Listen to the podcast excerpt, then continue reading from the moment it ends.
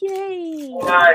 Hola, en vivo en Liberty TV de libertynews.cl eh, con un panel que ya hemos tenido antes, así que vamos a, seguir profundizando sobre la temática para los que no han visto en otros programas. Hoy día vamos a hablar sobre la legitimidad de la fuerza pública, ¿cierto? ¿Qué tan, qué tan real o, no, o, cómo se inspira y justifica el uso por parte del Estado en cuanto a, a la, a la cuando el Estado ejerce su rol monopólico del uso de la violencia, ¿cierto? Eh, en su manera más directa. Así que nos acompaña eh, Rodrigo Pérez de Arce nuevamente, que es investigador del Instituto de Estudio de la Sociedad, abogado y magíster en Sociología. También nos acompaña nuevamente, ya casi como, profesor de estos temas, Juan Ignacio Riquer, Teópolis, licenciado en Historia y magíster en Políticas Públicas. Conduce obviamente conmigo Beatriz Sotomayor, eh, psicóloga católica y rectora en jefa de eh, Liberty News. Así que bueno, eh, bienvenido a esta conversación. A los que quieren ir comentando, nos pueden ir comentando al lado. Que después subió en YouTube, en Facebook y ahora en Spotify, que es nuestra nueva red social que está integrado a la familia de Liberty News. Así que, bueno, Beatriz, danos la introducción también con este, este tremendo tema, que también es una continuidad, un ciclo que hemos ido tocando en otros programas también con los mismos invitados eh, y, cómo lo vamos a abordar hoy día también. Si yo pensamos, eh, eh, lo, que ha estado, lo que se está discutiendo ahora es la continuidad del Estado. Se está poniendo todo esto y en el mundo el año pasado se puso la idea de que el Estado ya no era necesario, de que había que deshacerlo, había que destruirlo tuvimos un ciclo de primaveras, digamos, en, Latinoamérica y en el mundo, muy similares a lo que fue la primavera árabe. Entonces, eh, hay esta idea de repente que no hay, eh, en ese instante, de que no había nada peor de lo que teníamos y que era necesario destruirlo todo. Y de que eh, también la idea de que la, la, la, violencia era tan monopolio del Estado que solo el Estado lo ejercía y el resto nadie era más, más era violento digamos, ahí las cosas se pusieron, eh, se pusieron, eh, se dieron vuelta. Hay que decir que la institución que, que era la más querida y popular en Chile se, se convirtió de plano en la más odiada. Pasaron muchas cosas y fueron, fueron meses intensos y traumáticos. Entonces, eh, Rodrigo hizo una reflexión específicamente porque la pandemia hizo un contraste que mostró la luz eh, de, lo que, cuál podía ser el problema. Rodrigo, oye, ah, y felicitaciones porque sé que mañana se lanza el tercer tomo de la revista Punta y Coma de IES, de la cual yo soy suscriptora, así que eh, eh, mantente haciendo el buen trabajo.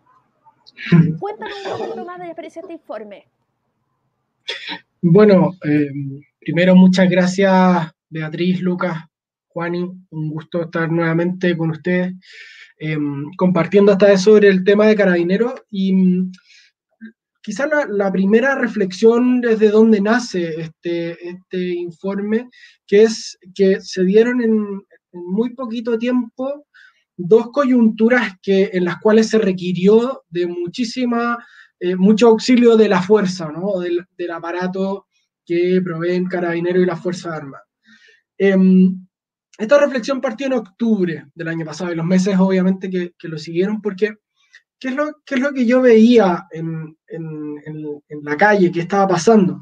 Que es que no solamente se daba el, enfrentamiento entre los manifestantes y carabineros como, como en una marcha común y corriente, eh, sino que se veía que carabineros era de alguna manera el enemigo de, la, eh, de los manifestantes. Eh, en un nivel muy intenso, muy crítico, como que representaba todo lo que estaba mal en Chile. Entonces, claro, uno, si, uno, si uno se ponía a pensar y a mirar la, mm, la trayectoria reciente de Carabineros, lo cierto es que nos encontramos con algunos hechos que son súper lamentables y vergonzosos.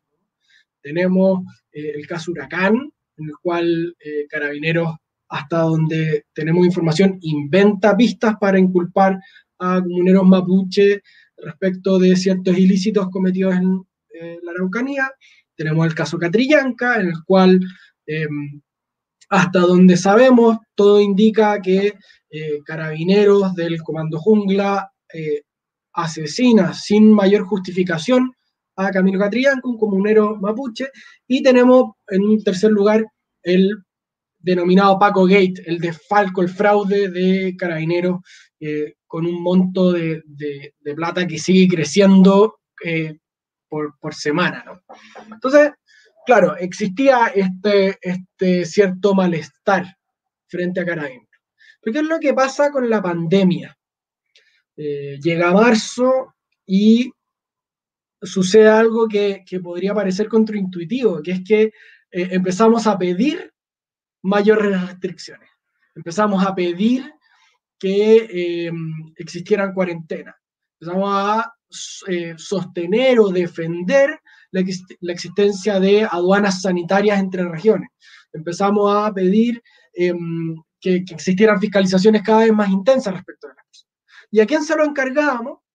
A los que hace seis meses, bueno, ahora hace, esto era marzo, pero a los que hace casi un año eran los malos de la película que eran carabineros. Entonces, ¿cómo explicar esta diferencia entre dos situaciones temporalmente tan cercanas, pero que en una, carabineros son los malos de la película, el enemigo radical, y en otra son un instrumento irreemplazable. Y ahí em, aparece sin como con mucha centralidad la importancia de la política, que es que la política determina los objetivos que cumple la, mm, fuerza, en este caso carabineros y las Fuerzas Armadas, eh, y en octubre la, política fue incapaz de justificar el uso de la fuerza. Piñera lo hace de una manera eh, muy torpe, yo diría incluso en algún sentido criminal. Eh, en sus distintas alocuciones y en su conducta super errática, eh, y luego la pandemia de alguna manera lo salva porque el enemigo está muy claro.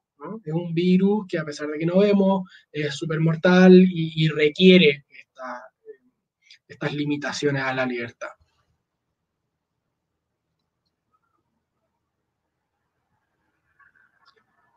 Juan Ignacio, ¿quieres comentar?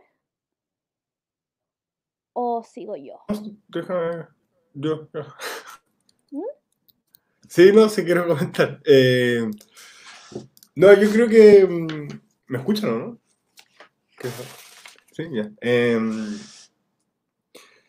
Em, ahora lo estaba releyendo como para repasar hoy día. Eh, y.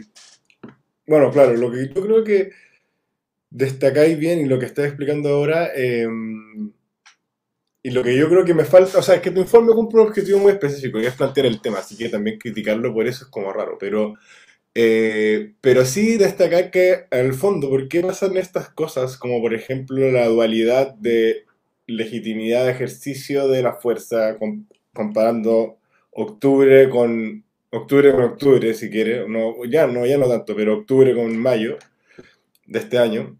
Eh, es que, es que un fenómeno muy heterogéneo, eh, que es un concepto que se, es como de economía, pero también de políticas públicas, que es como que hay cosas que tienen efecto heterogéneo según distintos grupos y según distintos contextos. Eh, y un mismo fenómeno no siempre tiene los mismos efectos. Y por un lado la legitimidad es muy heterogénea, porque en el sentido de que hay distintos sectores de la población que tienen distintas visiones de carabinero. Eh, y además es heterogénea porque Carabineros cumple distintos roles. Entonces hay roles de Carabineros. Cuando nosotros vemos en la academia que Carabineros tiene apoyo de tanto por ciento, nosotros estamos viendo el promedio. Un promedio que hace el que responde a la pregunta y un promedio de distintos grupos de gente. El que responde a la pregunta hace un promedio de su opinión de fuerza pública, de eh, persecución del crimen, de tránsito, eh, porque son, las policías son polifuncionales. Y en Chile, eh, a nivel de uniforme y de nombre institucional, esa polifuncionalidad todo la absorbe carabineros. En otros países las policías están diferenciadas a nivel de uniforme y de nombre, entonces no, colapsa, o sea, no es tan aquí lo que tenemos es como una nube negra en la que no sabemos qué es lo que tiene, o sea, no, yo creo que sabemos claramente que el problema es la edición de orden público, como el problema más grande está en la edición de orden público, pero, eh, pero Carabineros reacciona como un todo, por decir. Eso también es criticable porque, eh, no sé, uno, no ve a los de, a los de, no me acuerdo el OS cuánto es, no sé si es 7 o 9, pero uno no ve a los de drogas como haciendo la defensa corporativa, ¿cachai? Como, eh, el punto es que, mm, eso, una cosa que tener en cuenta es que la institución en sí misma es muy grande y muy heterogénea y que la gente también, distintos estratos sociales, distintos grupos tienen distintas opiniones de, de, la misma institución. No, o sea, no, no, hay que verlo. Y ahora la Lucía Amer está con un fontecito muy interesante que es de ese tema, de legitimidad. Y está viendo cómo, qué legitimidad tiene qué función en qué sectores sociales, clasificando por género, grupo socioeconómico. Eh, para eso. Es bien cuantitativo, pero es, pero es para ver en números cómo, cómo se da eso en la práctica. Eh, y volviendo al tema del el informe en sí mismo, yo diría que el fenómeno policial y, también la crisis actual de Carabineros, yo creo que tú explicáis muy bien que hay que separar lo que es eh, la fuerza pública y el Estado de Derecho a nivel legal del sociológico. Y como yo preferiría conceptualizarlo elaborando más eso, es que este es un fenómeno que si lo descuartizamos tenemos que diferenciar lo legal eh, de su dimensión sociológica y eso es, distinto a la dimensión técnica y la dimensión política. O sea, la técnica y lo legal tiene cierto vínculo y lo sociológico, como que hay dos binomios en el fondo, lo, lo técnico y lo legal y lo político y lo sociológico. Eh, y lo legal y lo técnico es distinto, y es importante tener claro que es distinto, porque tú podés tener un protocolo de fuerza maravilloso y el carabinero igual no tener los conocimientos técnicos para implementarlo. Eh, y eso yo creo que es algo que se ha perdido mucho en el debate, porque la derecha, caricaturizando, dice que hay que darle facultades a carabineros, facultades que son legales, y equipos, equipamiento, facultades, personal y piso político. Eso es como... Ya, y la izquierda, si uno viera como las propuestas del Frente Amplio, no quiero decir toda la izquierda, porque de hecho las mejores propuestas son de la centroizquierda de, eh, del grupo PPD, Felipe Alboe, Jorge Tarut. Eh, pero sí la izquierda, si te vas a la izquierda, tienes propuestas que también se centran mucho en restringir el uso de la fuerza, en protocolizar el uso de la fuerza, cosa que está bien, porque falta más, Em, pero profundiza un poco, que esto es algo que sí dices tú en el informe, yo creo que bien, que es que profundiza un poco en, en la labor sociológica de hacer efectiva la ley que cumple dinero y se centra mucho solo en su función como de trabajo social ciudadana comunitaria. Que hay que apuntar a policías comunitarias, pero eso no es su único rol. Eh, y eh, claro, hay, hay, algo de miedo a hablar de la importancia de la fuerza para el orden público y para el Estado de Derecho. Y ahí entra el otro sector que es separar lo sociológico de lo político. Una cosa es cómo sociológicamente el pueblo o la sociedad se relaciona con las policías y otra cosa es el piso, los pisos políticos que hay para actuar. Rodrigo. Sí, eh, sí, que es muy, muy interesante lo que, mm, lo que mencionáis tú, Juan, y, o sea, y, y tiendo a estar súper de acuerdo. Eh, respecto, y, pasa con cualquier indicador como aprobación del presidente o desaprobación del presidente. Uno no sabe si es porque eh, lo encuentran muy blando o muy de centro o muy momio. En el fondo, pues, eh, hay una heterogeneidad ahí que, obviamente hay que atender. Eh, y con Carabineros pasa obviamente lo mismo porque Carabineros, y esto es un tema que es re complejo, tiene una cantidad de funciones bien impresionante. Es decir, controla eh, el orden público, tiene a su cargo el control del tránsito, tiene la defensa de la frontera, tiene que colaborar con el Ministerio Público y con la Policía de Investigaciones en, las investigaciones eh, penales que se lleven adelante, eh, tiene que proteger a ciertos em, líderes y dirigentes políticos, en fin, tiene una mil, mil em, funciones que hay que atender. Y eso obviamente es súper importante y, yo estoy de acuerdo contigo en, que hay que atender a esa, a, esa multiplicidad. Ahora, también eh, hay, hay, una constatación que yo creo que, que, es importante hacer, que es que en octubre, bueno, Huracán Catrillanca baja ostensiblemente eh, el apoyo a carabineros como un todo y que de alguna manera ahora empieza a subir. De hecho, eh, si uno mira, está mejor Carabineros que el Congreso y ahí se forma algo, un conflicto bien, bien interesante. Pero lo, lo que para mí es más importante de todo es algo que tú mencionabas muy bien, Juani, que es que, em, que es algo que a mí como abogado me, me dejaba muy perplejo, que es que em, uno tendía a decir la ley por ser ley se obedece y si no se obedece, hay una sanción, hay una represión por no cumplirla, ¿no? Pero, pero si uno lo mira desde la óptica sociológica, que es la que está más presente en el informe, uno se da cuenta que mm, esta aproximación desde la pura ley o desde la pura coerción es súper insuficiente. Y, y, mi impresión y creo que empíricamente se sostiene, es que el orden público no se puede sostener en la fuerza, no, se puede sostener en los palos, en las balas, y está, y, está muy mal que así fuera, y de hecho, una sociedad que basara su orden público en la pura represión se, se terminaría autodestruyendo. Eh, incluso antes del argumento eh, moral que es eh, errado pensar una sociedad desde la pura represión. Entonces, como, como hablábamos hace, hace un poco rato, mi primer cuestionamiento es frente a cierto grupo de derecha que dice o que dijo en, durante octubre, aquí lo que falta son pantalones, aquí lo que falta es ser más duro, aquí lo que falta es em, darle más espalda a carabineros y que, y que tengan más permiso para reprimir.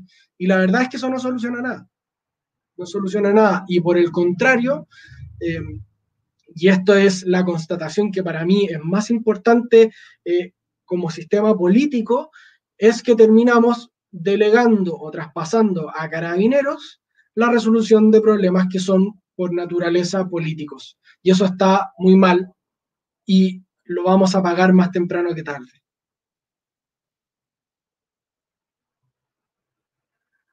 Em, Sí, a, raíz de eso, algo interesante con respecto a lo de octubre fue claro que, que yo en el caso de Sebastián Piñera, si, si yo hubiese sido presidente, no, no sé qué hubiese hecho distinto. Sé que lo hizo mal, probablemente yo lo hubiese hecho peor, eh, porque no había mucho que hacer, ¿cierto? Por un lado tenía ahí un grupo o más de, la, de lo que se conoce como derecha más dura, ¿cierto? Pidiendo más mano dura y que se respete el Estado de Derecho. y de alguna forma eh, eso estaba bastante avalado en, esa, ¿cierto? en ese pensamiento eh, quizás kantiano juridicista, decir, bueno, oye, esta es la ley, acá hay gente que no la está respetando, tenemos un grupo que tiene el monopolio legítimo de la fuerza con su reglamento interno y bueno, y que, y que ejerce esto, ¿cierto? Y uno, y uno como ciudadano, quizás al menos yo que estaba más en contra del estallido social, a uno le daba rabia que llegara gente y pudiera quemar o pudiera saquear y no hubiera ninguna consecuencia porque porque el Estado de Derecho no estaba actuando en normalidad. Eh, por otro lado, también uno decía, bueno, después uno vio cuando, cuando, cuando Carabineros sí actuó, o si hubiera militar en la calle, o si hubo toque queda, el tema siguió aumentando y siguió aumentando la popularidad, este siguió sumando más gente, y, y, se vieron varios, varios videos en este país tan fraccionados ese eh, mucho más fraccionados de lo que podríamos ver hoy día con, con rechazo a prueba, sino que había estaba partimos la mitad en cuanto había gente que encontraba que había un, que, eran ciertas, era legítima ciertas demandas, otros que encontraban que había cierto abuso policial, otros que encontraban que la violencia no era la solución. Entonces, estaba súper fraccionado y, depende del grupo de WhatsApp familiar que te tocara, uno veía videos donde Carabinero era básicamente eh, un estado totalitario fascista o acá había un grupo paramilitar de ciudadanos revolucionarios mandados por Venezuela del Norte destruyendo todo. Entonces, en general estaba súper estaba esta dicotomía súper fuerte. Eh, y, finalmente, claro, Carabineros no podía pasar más allá de sus atribuciones, tampoco debe, ¿cierto? eh, y, el abuso policial eh, generalmente también se vio y, era, y es complicado verlo desde esa perspectiva, ¿cierto? Y, Piñera estaba atrapado en un, en un punto donde eh, habían grupos demócratas pro derechos humanos de centro que decían, oye, acá no se pueden violar los derechos humanos, tenemos una historia del país más o menos cercana, reciente, todavía muy fresca, y por otro lado hay una, derecha más dura que encontraba que Piñera era básicamente un marxista vendido a, no sé, a la ONU y la Internacional Socialista y el Foro de Sao Paulo, ¿cierto? Que no lograba actuar eh, como correspondía. Entonces, al final, yo creo que ninguna de las dos, de las dos soluciones hubiese, hubiese dejado a Piñera en una mejor posición, ni que hubiese adoptado las la, recomendaciones de José Antonio Casio, hubiese endurecido, no hubiese mejorado la situación, probablemente lo hubiese empeorado, eh, haber dejado, por otra parte,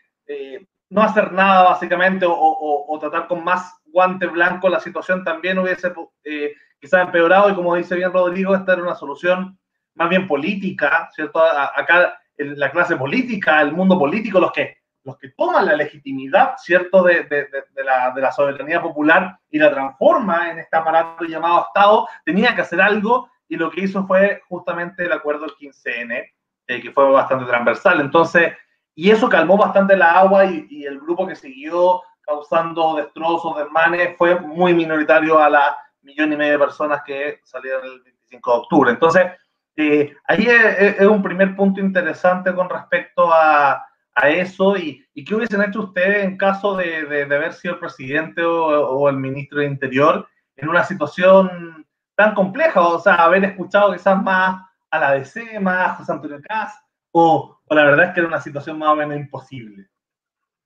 No, yo, creo que la situación claramente era eh, imposible. O sea, algún, algún huevo había que romper en esta, en esta configuración.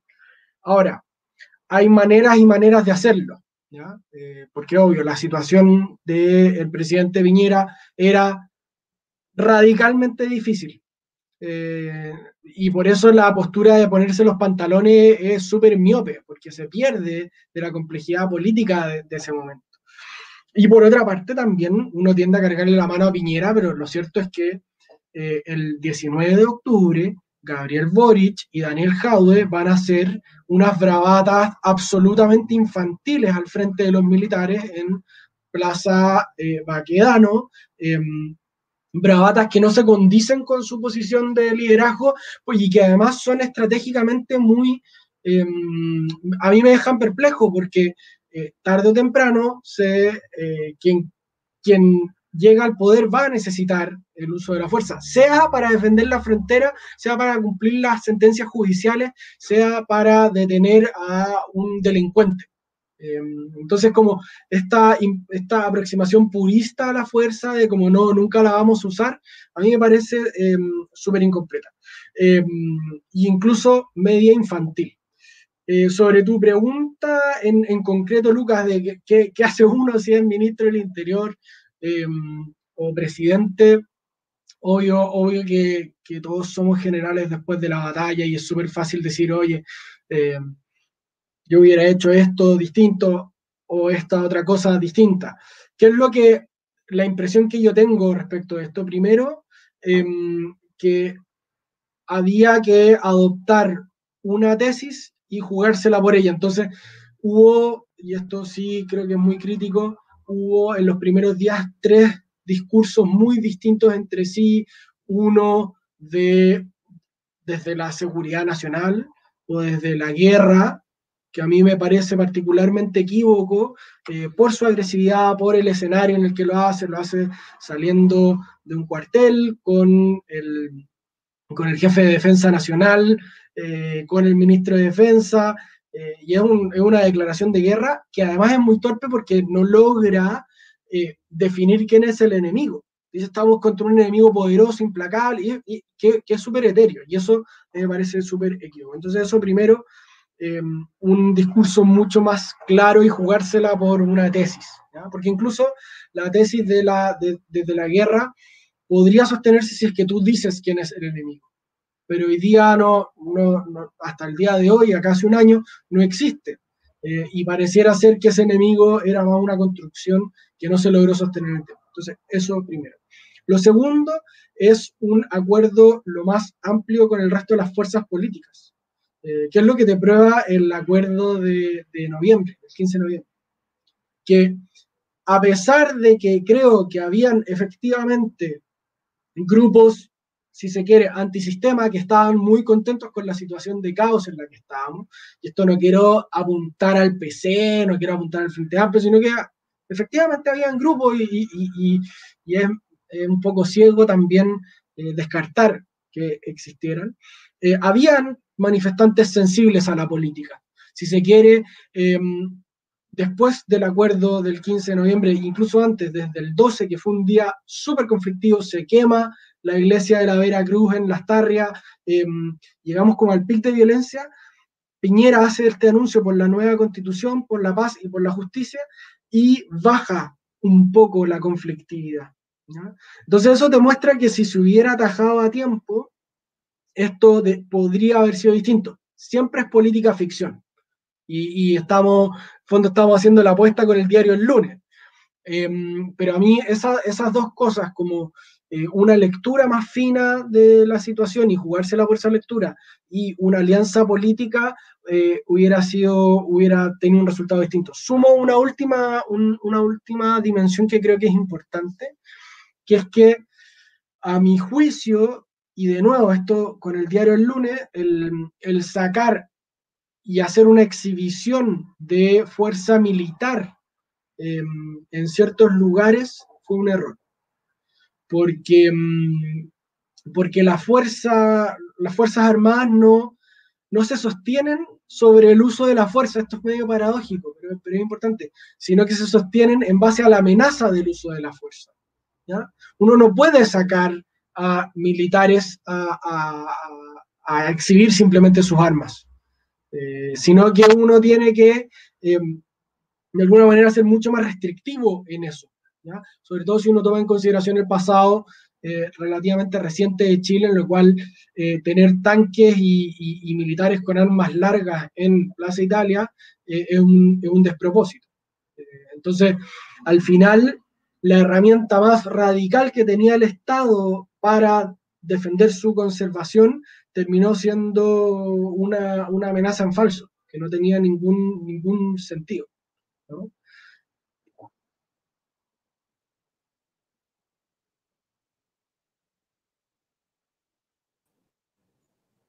Sí, yo encuentro que mm, es buena la pregunta de, ponerse en el lugar de Viñera porque te obliga como a, pensar como realmente en qué se podría hacer y qué no, en vez del rol de opositor o, persona que viene desde afuera y que dice, ah, deberías hacer esto y no soy como ninguna responsabilidad. Y, es, y en ese sentido yo creo que es súper analíticamente entender a Piñera y a, la situación en la que estaba, o, no, el gobierno, pero, pero sí Piñera como personalizado en él, que es como, es, es muy dilema del prisionero, por decirlo, como eh, es súper difícil llegar a un equilibrio óptimo porque básicamente para cualquier lado que se moviera iba a tener un problema.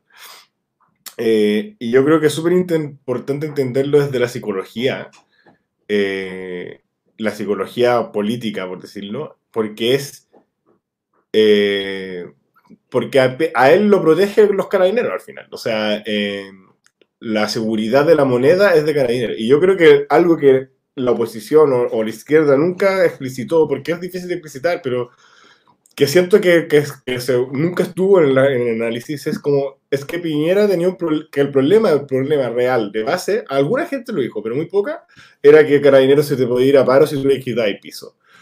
Em, porque al final, ¿por qué Piñera o el gobierno no, no intervienen más carabineros? Yo habría intervenido muchos carabineros y quizá me habría quedado más como en la crema porque Carabineros se me podría haber ido paro, porque al final ese es el tema. Eh, si, tú, si hubiera el gobierno hecho todas las sanciones que los sectores de la oposición les pedían que hiciera contra la policía, ¿qué, qué hubiera pasado? Con Carabineros no te va a seguir trabajando. Eh, y al final eh, es muy difícil. Yo creo que Piñera, y Piñera es un hombre políticamente muy precavido en estas cosas. toma poco riesgo si, no está seguro de cuánto va a ganar, o si no está seguro de que probablemente va a ganar, o si no, o si no está dispuesto a perder al final.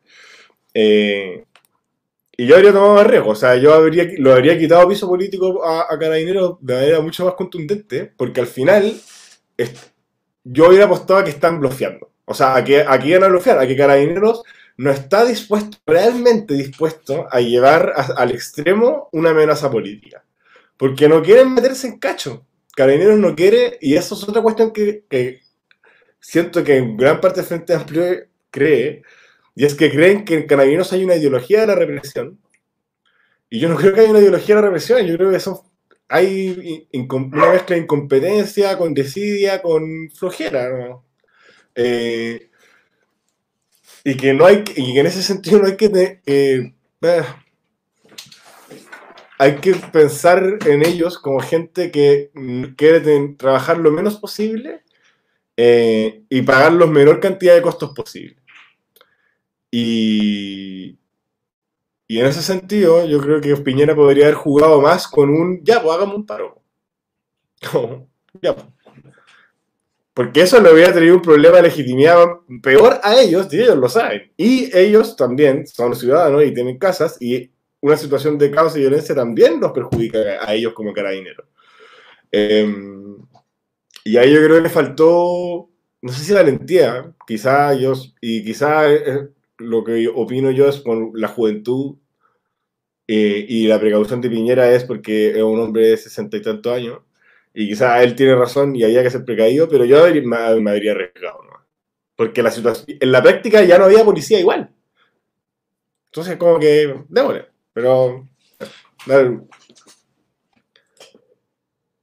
Sí, con respecto a eso de, mm, es interesante, claro, hasta, hasta dónde podíamos uno más o menos suponer cierta, cierta disposición ideológica en, en el tema de la, de la fuerza de orden y seguridad, ¿cierto?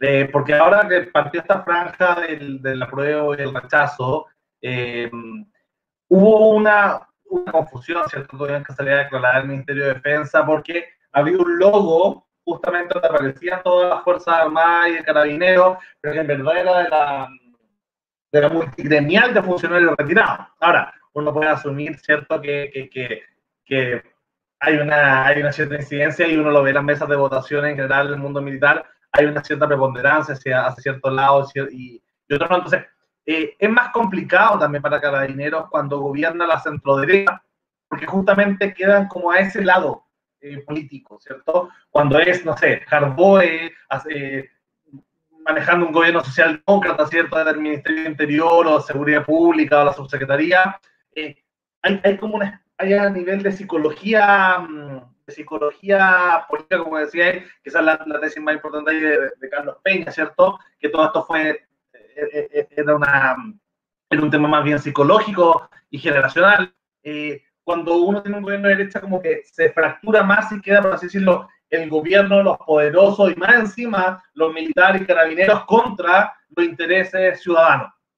cuando la centro izquierda gobierna en general, es como si estuviera más mezclado y, y, y hay más puntos, puntos intermedios.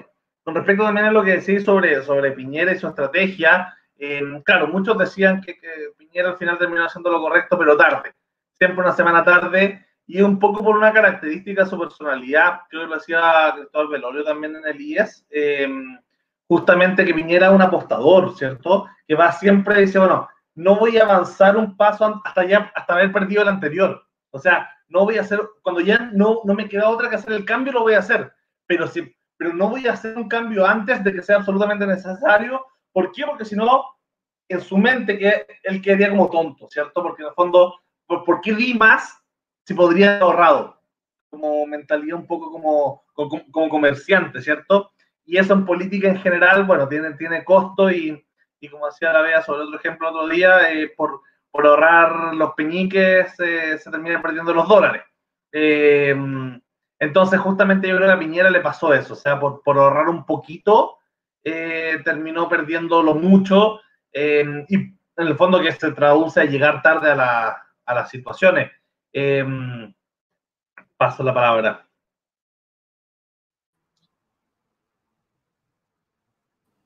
Yo, muy cortito. No sé si es Juaní, dale Juaní. que es muy interesante eso que decís, eh, sobre lo de las posturas políticas y yo, en mi opinión, y algo que ya creo que para enero podría haber hecho Piñera, o fines de, o mediados de diciembre, y que nunca se hizo porque no hay piso, no, hay historia institucional, pero que es haber nombrado a un interventor civil de carabinero, y yo habría nombrado a un interventor civil de carabinero de centro izquierda. Precisamente para, porque al final, ¿cuál era el problema? Que tú tenías una oposición que no quería asumir ningún costo de una crisis que hasta cierto punto era de Estado. Y creo que hay gente de centro izquierda que podríamos haber reflotado que habrían aceptado. O sea, yo estoy seguro que si tú le ofrecías a Mahmoud Lewy ser interventor de carabineros, te decía que sí. Eh, porque él les tenía sangre en el ojo precisamente como subsecretario del Interior no pudo hacer nada. Ahora, y creo que, y ahí volvemos al, tema que yo he trabajado más yo, que es el de control civil, y en mi opinión el, hay un, el déficit de, control civil es muy grande y la forma de recuperar el control, por lo menos simbólicamente, y por lo menos genera, como abrir un poco la institución, era como un interventor civil, eh, lo que requería la reforma constitucional, como que un montón de peros a eso. Pero, pero es una jugada política que al final te puede salir mal, pero que también te puede salir bien. Y marcáis un punto y, y embarcáis a en un acuerdo a la oposición también, como hagamos cargo de esta cuestión, reformémoslo, eh, reformemos la institución y, eh, y eso. Y no voy a poner a alguien de derecha ahí, ¿cachai? Pero nada. Yo, yo, yo quiero... Mm, hay, hay, varias cosas que han salido que creo que son, que son bien interesantes. Una es que, claro, podemos mirar el problema desde el lado de Piñera, que hizo, que no hizo, que hizo bien y que hizo mal, y eso, y eso es bien importante porque, porque gran parte del problema pasó por ahí. Eh, de hecho, acuérdense que el primer fin de semana Piñera no solamente no toma decisiones o toma malas decisiones, sino que se va a comer pizzas a un restaurante en Vitacura. Eh, entonces también ahí hay un, hay un hecho bien, bien relevante para pensar en esto y, a uno se lo olvida, pero, pero el presidente esos días era el Pisas, y eso es gravísimo, eh, es un descalabro. Eh, y de alguna manera uno piensa, claro, aquí falta sentido de Estado. Pero también uno, uno lo puede mirar desde, la, desde la conflictividad social a la que se tuvo que enfrentar Carabineros, y ahí aparecen una serie de problemas como bien gordos, bien importantes, em, porque Carabineros se vio absolutamente sobrepasado em, y de una manera súper brutal. No sé si ustedes saben, pero Carabineros tiene alrededor de 2.000 funcionarios de fuerzas especiales, que son los que se encargan del control del orden público. Más o menos, pueden ser un poquito menos, un poquito más, pero son 2.000, em, desplegados a lo largo de todo Chile. Y esos 2.000 funcionarios se tienen que hacer cargo aproximadamente de entre 400 y 500 hechos violentos o conflictivos en el año. Solamente en octubre, noviembre y diciembre del año pasado tuvieron que hacerse cargo de alrededor de 4.500. Es decir, la, conflictividad se, se, multiplica no por dos, no por tres, sino que por diez. Entonces uno tiene a, un, a una dotación particularmente pequeña relativamente mal entrenada, em, con jornadas súper extenuantes. Eh, Carabinero, eh, a diferencia del resto de los funcionarios públicos, no tiene jornada laboral ni se le pagan horas extra. ¿ya? Entonces, también ahí hay un cansancio, una, mm, eh, un agotamiento súper importante. Súmenle la agresión permanente de parte de los manifestantes, súmenle un, cansancio, un agotamiento, un hecho como de salud mental que es súper difícil de sostener, ¿ya?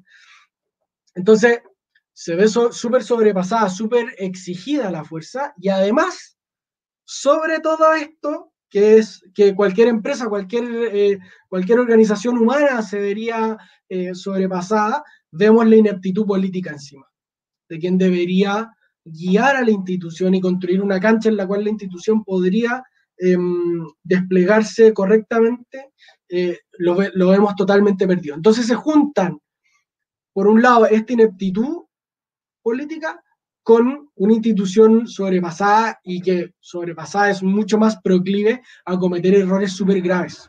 Aquí eh, yo no quiero desdramatizar ni bajarle el perfil a ninguna de los delitos eh, y, vulneraciones de derechos humanos que cometieron carabineros en el ejercicio de su función. ¿ya?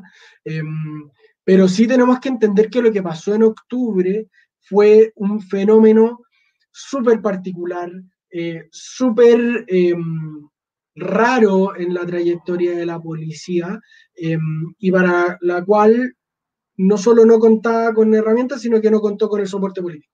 Y aquí toco algo que, decía Juan que creo que, es muy interesante, que es que yo estaba conversando hace algunas semanas con, em, un, comandante argentino de Gendarmería Argentina, que es en alguna medida parecido a lo que hace Carabineros.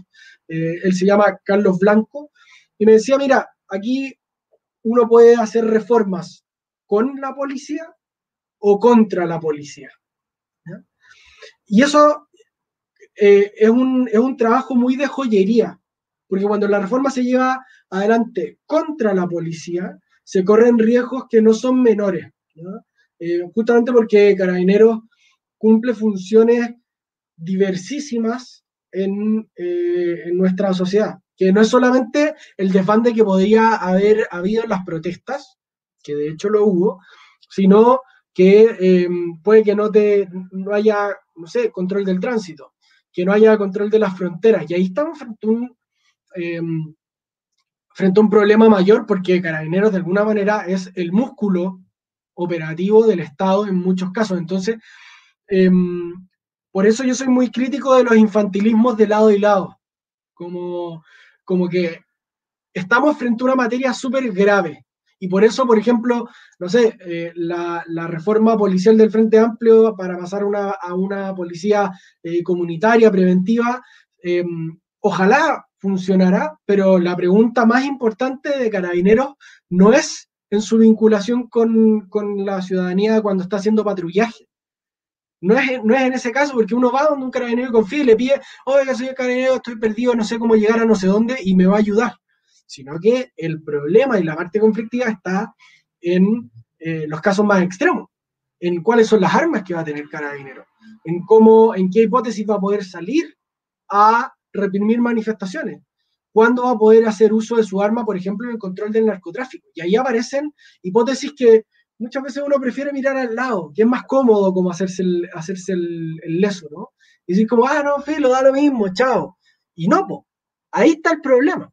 Y ahí en el fondo eh, se trata de procesos súper largos, de políticas de Estado, que justamente, y, encuentro provocadora e interesante la idea de, de Juan y de, de, pensar en un interventor eh, de centro izquierda, ¿no? porque en fondo nos desdibuja el mapa y nos cambia un poco esto. Em, y, es, bien difícil, y es algo que no se logra tampoco en, dos semanas ni en un año, son 10 años. La policía de Londres se demoró 40 años en ser reformada, 40. O sea, todo lo que, todo lo que llevamos de, democracia, eh, súmenle 10 años más. Eso se demoró la reforma de, esa policía y sigue teniendo un montón de problemas. Entonces, si nosotros nos centramos, por ejemplo, en cuáles son las armas que tiene Carabineros exclusivamente, como es el debate de los perdigones, que es un debate relevantísimo de primer orden, pero si lo circunscribimos a eso, nos vamos a perder eh, todo el debate, porque aquí está la cultura organizacional, aquí están las prácticas policiales, está la formación de los carabineros, está cómo se inserta en la, organización eh, más grande con respecto a las organizaciones de derechos humanos, cómo se inserta, cuál es la relación de carabineros con el Ministerio del Interior, que como Juan y sabe muy bien, es súper poco clara. Entonces no sabemos quién toma las decisiones, ni cómo las toma, ni ante quién responde. Entonces, en teoría, uno podría llegar hasta el presidente en esa toma de decisiones. Em, y esto, y con esto cierro, se ejemplifica muy bien con el caso del intendente eh, Felipe Guevara. Felipe Guevara, a mediados de diciembre del año pasado, anuncia una táctica policial determinada, que es súper opinable, que es el copamiento preventivo de Plaza Baquedano. Y lo anuncia él en una conferencia de prensa. se alcanza a implementar durante tres viernes, que eran los días de manifestaciones, la estrategia fracasa, fracasa radicalmente, y esto, lo, hay, un problema de, de, de protocolo ahí súper serio, pero fracasa, y cuando le piden cuentas al intendente metropolitano y lo amenazan con acusar constitucionalmente, em, él, en vez de asumir lo que él mismo había dicho semanas antes, dice, no, esto es un problema de carabineros. Y ellos fueron los que tomaron la decisión. Entonces da lo mismo que él la haya anunciado, da lo mismo lo que él haya dicho, en el fondo, carabineros tiene toda la responsabilidad. Y eso es un problema feroz, inmenso, del cual hay que hacerse cargo y que se, se dio justamente porque no había claridad en quién tomaba las decisiones y quién tenía que responder de esto. Entonces, si queremos entregarse a la carabineros, entreguémosela a carabineros y controlemos a carabineros como, la, como, como de manera adecuada. Pero hoy día estamos en una zona gris que solo contribuye a generar descalabros.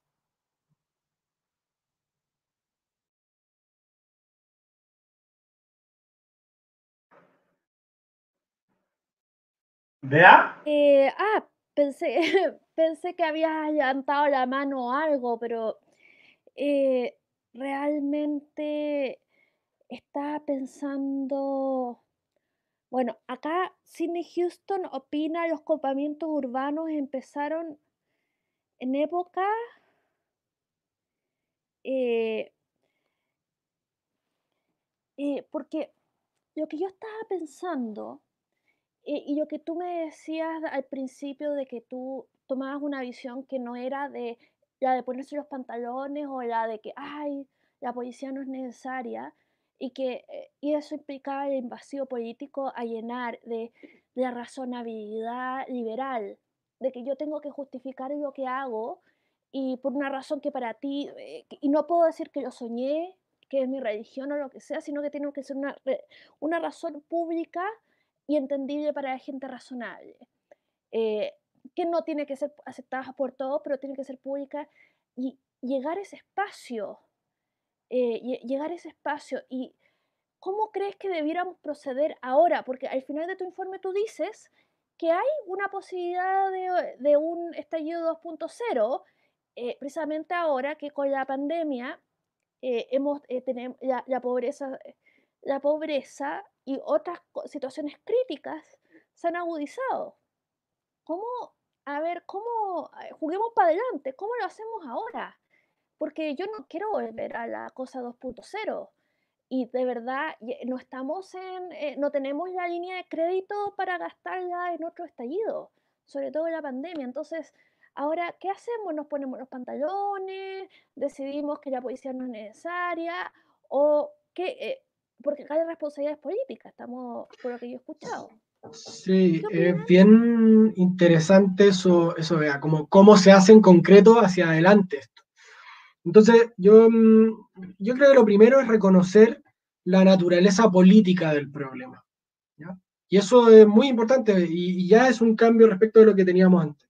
Em, es decir, la cosa se discute en otra sede, no en la sede policial, sino que en la sede Em, política de los partidos, etc. Y eso eh, implica, eh, sobre todo, que el Ejecutivo, que es el que manda a carabineros, em, tenga claro eh, o tenga algún diagnóstico relativamente claro de la situación para responder a ella.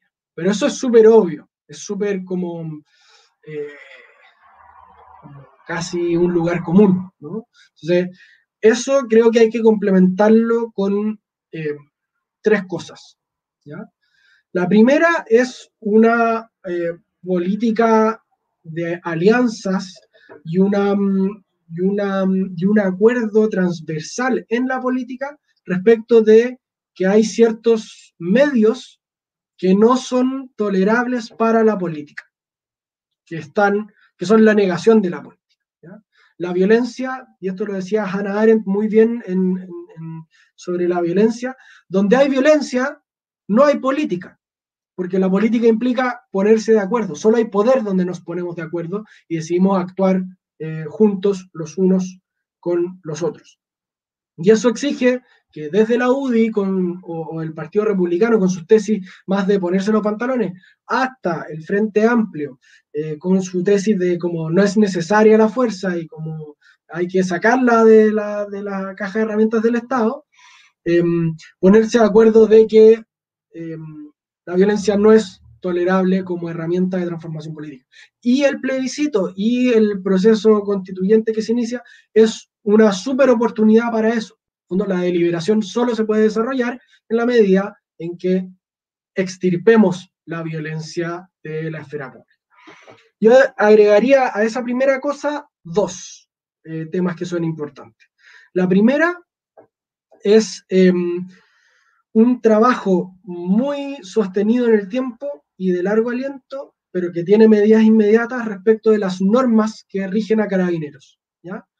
Los protocolos de uso de la fuerza, eh, en sus sucesivas eh, actualizaciones, a mi juicio, em, no entregan marcos razonables y suficientes para guiar la acción de la policía.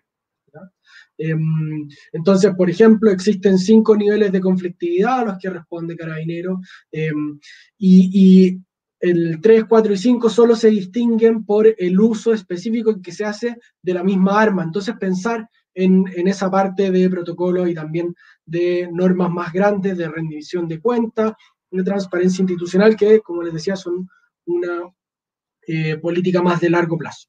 Y la tercera idea que creo que es relevante es que la propia institución de carabineros em, piense de mejor manera y pida ayuda si es necesario para em, vincularse con la sociedad. Pongo un ejemplo. Em, el general director de carabineros tiene la potestad de nombrar la Academia de Ciencias Policiales como estime conveniente. Y él decidió hace un mes, poquito más, nombrar la Academia de Ciencias Policiales Rodolfo Stange. Y Rodolfo Stange em, participó en la última etapa de la Junta Militar. Y eso, para muchos chilenos, em, provoca eh, no orgullo, sino justamente lo contrario. Porque el es como que le pusiéramos Escuela Militar Augusto Pinochet. Eh, entonces, ahí hay algo que se quiebra, ahí hay algo que se distancia, ¿no? Em, y eso Carabineros, de hecho, lo ha sabido hacer bien en muchos casos. En muchos casos Carabineros es la única presencia del Estado eh, en ciertos lugares, ¿no? sobre todo en las zonas extremas. Em, y entonces pensar esa política de vinculación con el medio de la mano con una necesaria reforma de largo aliento y de la mano con reconocer la naturaleza política del problema y trasladar la sede policial a la sede política. Creo que esas tres cosas pueden ser un buen inicio para este cambio.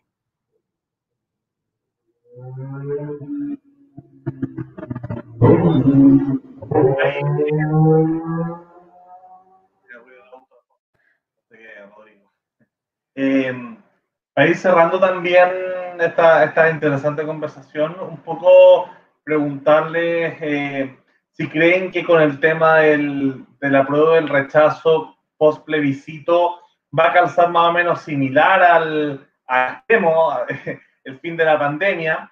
Eh, y son dos sucesos que de alguna manera, si la pandemia fue quien apagó un poco, podríamos decir, o apagó o pospuso, y eso solo lo podremos ver a nivel de historia después de eh, el tema del, del estallido social, eh, ¿ustedes creen que con, con, con, la victoria de la prueba el retraso, con el tema de las 17 elecciones que se vienen, eh, esta canalización institucional va a disminuir, eh, podría llegar a disminuir la violencia o también, como decía la Bea, la conciencia fiscal, quizás decir, oye, no, nos costó bastante caro el estallido, quizás para algunos habrá valido la pena, para otros no, pero la pandemia también nos costó caro y yo creo que para nadie valió la pena, ¿cierto?, tener una pandemia. Eh, entonces, tener un estallido 2.0 quizás sea extremadamente caro. ¿Cómo, cómo ven ustedes, eh, súper en cortito, eh, el futuro con respecto a, así, se, se, va a acabar? Porque decimos, si nos fijamos al menos de la historia reciente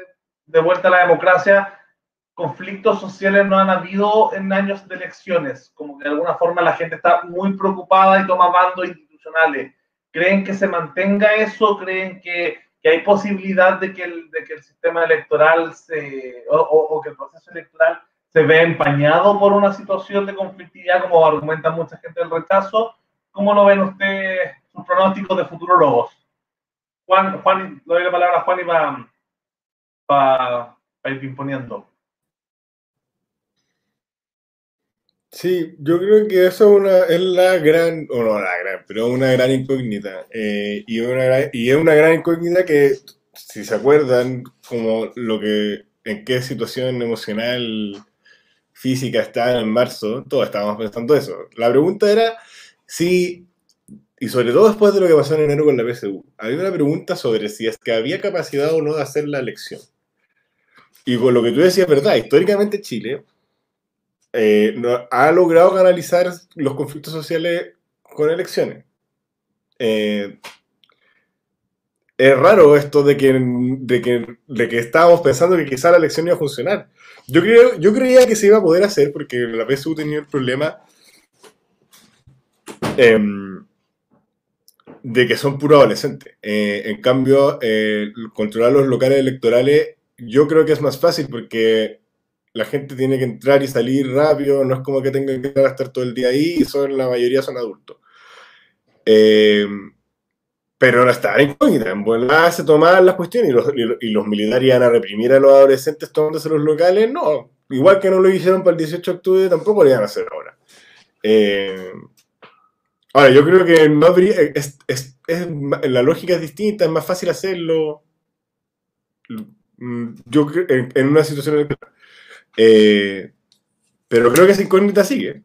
Y me preocupa algo, pero creo que es lo que es también. O sea, creo que Chile efectivamente eh, podemos sorprendernos y que cambie la lógica y que haya harto movimiento social en un año electoral y que la, integridad de la elección, del hecho electoral, se vea eh, marcada por protestas que impidan entrar a locales, porque evidentemente algo se quebró, o sea, algo se quebró en el 18 de octubre en, la forma en la que entendíamos que es la convivencia social en Chile.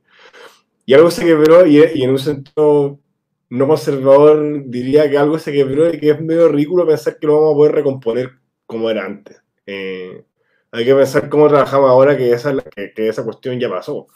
Eh, ahora, yo creo que el pueblo chileno y, Chile a nivel político, sociológico, también tiene estas explosiones y después hay mucha inercia igual. O sea, yo creo que probablemente las elecciones se van a dar con normalidad.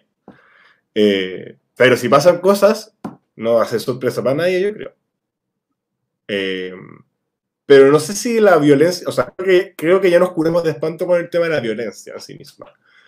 Em, y que en ese sentido la, sensación de que no teníamos idea de lo que estaba pasando, que fue como la tónica el primer mes post 18 de octubre, ya es imposible que se repita porque ya, pues, ya sabemos que pueden pasar cuestiones tremendamente inimaginables. Y cuando tú ya sabes que eso puede pasar, yo creo que son 5, 10 años de memoria política para que se nos olvide. O sea, si, si para el día del plebiscito queda así una tendalada grande, yo no creo que ninguno de nosotros cuatro se sorprenda mucho. Por lo menos la gente que miramos la realidad política harto. Sí, puede ser que haya gente que todavía no entiende lo que está pasando en el país y se sorprenda, pero yo creo que los que estamos en política eh,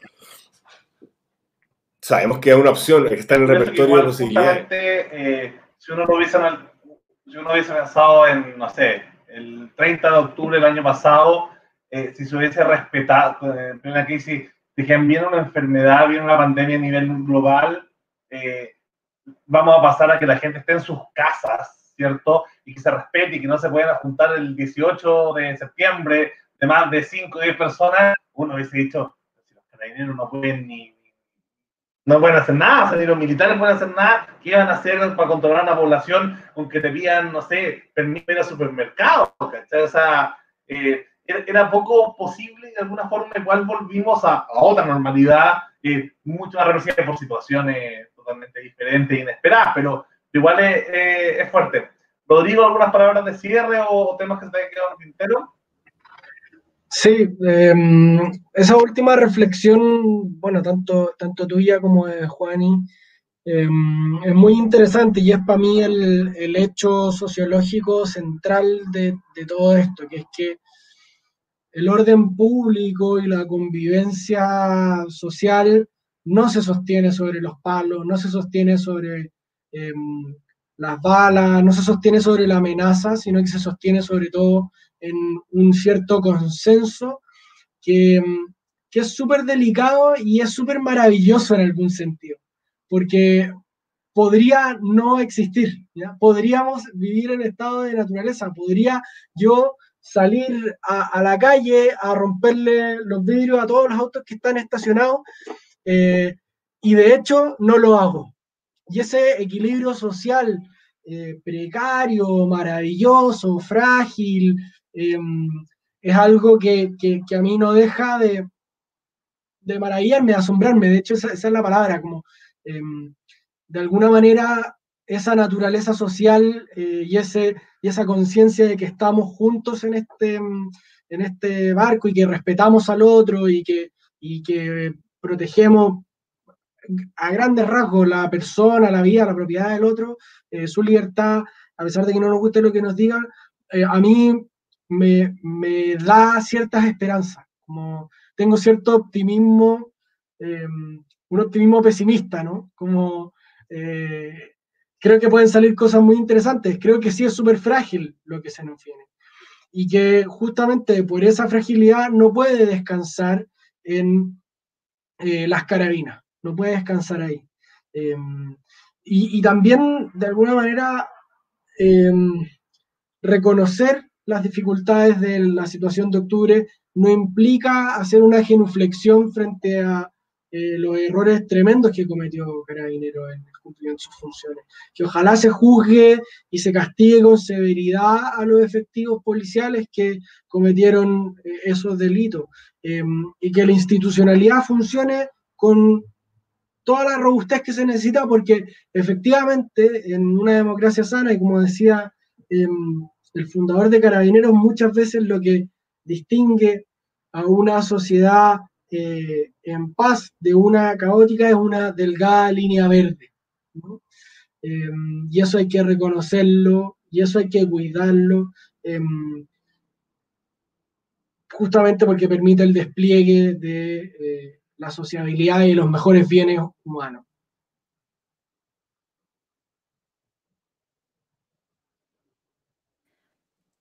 Lo que acaba de decir Rodrigo me parece tremendamente importante de que el 18 de octubre fue un rompimiento de reglas no escritas. Digamos, por ejemplo, eh, si fuéramos todos ahora al zoológico, uno espera que diga el cartel no alimenta a los animales, pero el cartel no te va a decir no muerda a la jirafa. O sea, es como que, a nadie se... E, es una... E, es algo que como que no se te pasa por la cabeza. Entonces, el metro, que era el orgullo de Santiago, o sea, no quemen el metro. E, eso nunca se, se, nos pasó por la mente de, de, de, que era algo que podía pasar, tal vez a, no, a Piñera no, a mí no. Entonces era como un rompimiento de las reglas no escritas, las reglas que, que uno da por sentado que son naturales.